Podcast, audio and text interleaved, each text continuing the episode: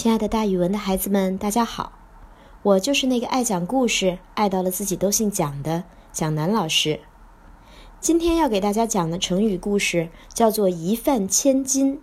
饭就是吃饭的饭，千金呢是千两黄金，比喻厚厚的报答对自己有恩的人。大家都听过韩信，韩信是帮助汉高祖打平天下的大将。当他还没有这样出人头地的功勋的时候，他的境况很是困苦。那时候，他经常到城下去钓鱼，希望能碰着好运气，钓一条大鱼就可以解决生活。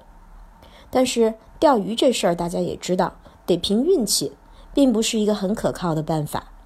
因此，那个时候的韩信时常要饿着肚子。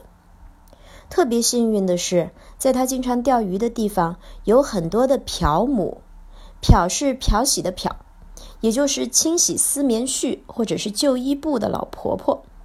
他们在河边工作，其中有一个心地特别善良的漂母，她很同情韩信的遭遇，于是呢就救济他，给他饭吃。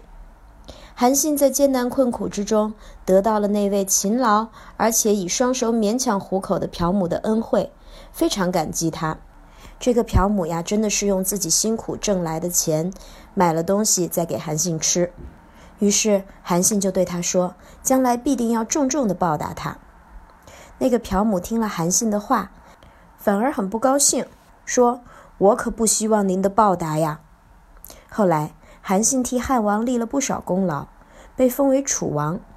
他想起从前曾经受过这个朴母的恩惠。于是就命令随从送酒菜给他吃，更送给他黄金一千两来答谢他。所以这个成语就出自这个故事。它的意思是受人的恩惠切莫忘记。虽然所受的恩惠很是微小，但在困难的时候，即使一点点帮助也是非常可贵的。当我们有能力的时候，就应该重重的报答施惠的人才是合理。另外，孩子们在用这个成语的时候呀，咱们要理解两层意思。第一，像那个朴母这样诚心乐意助人的人，是永远不会期盼别人的报答的。也就是说，我并不盼望别人的报答，只是想真心对人好。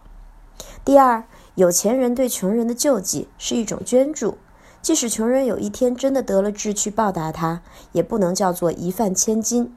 只有穷人帮穷人，才能叫做一饭千金。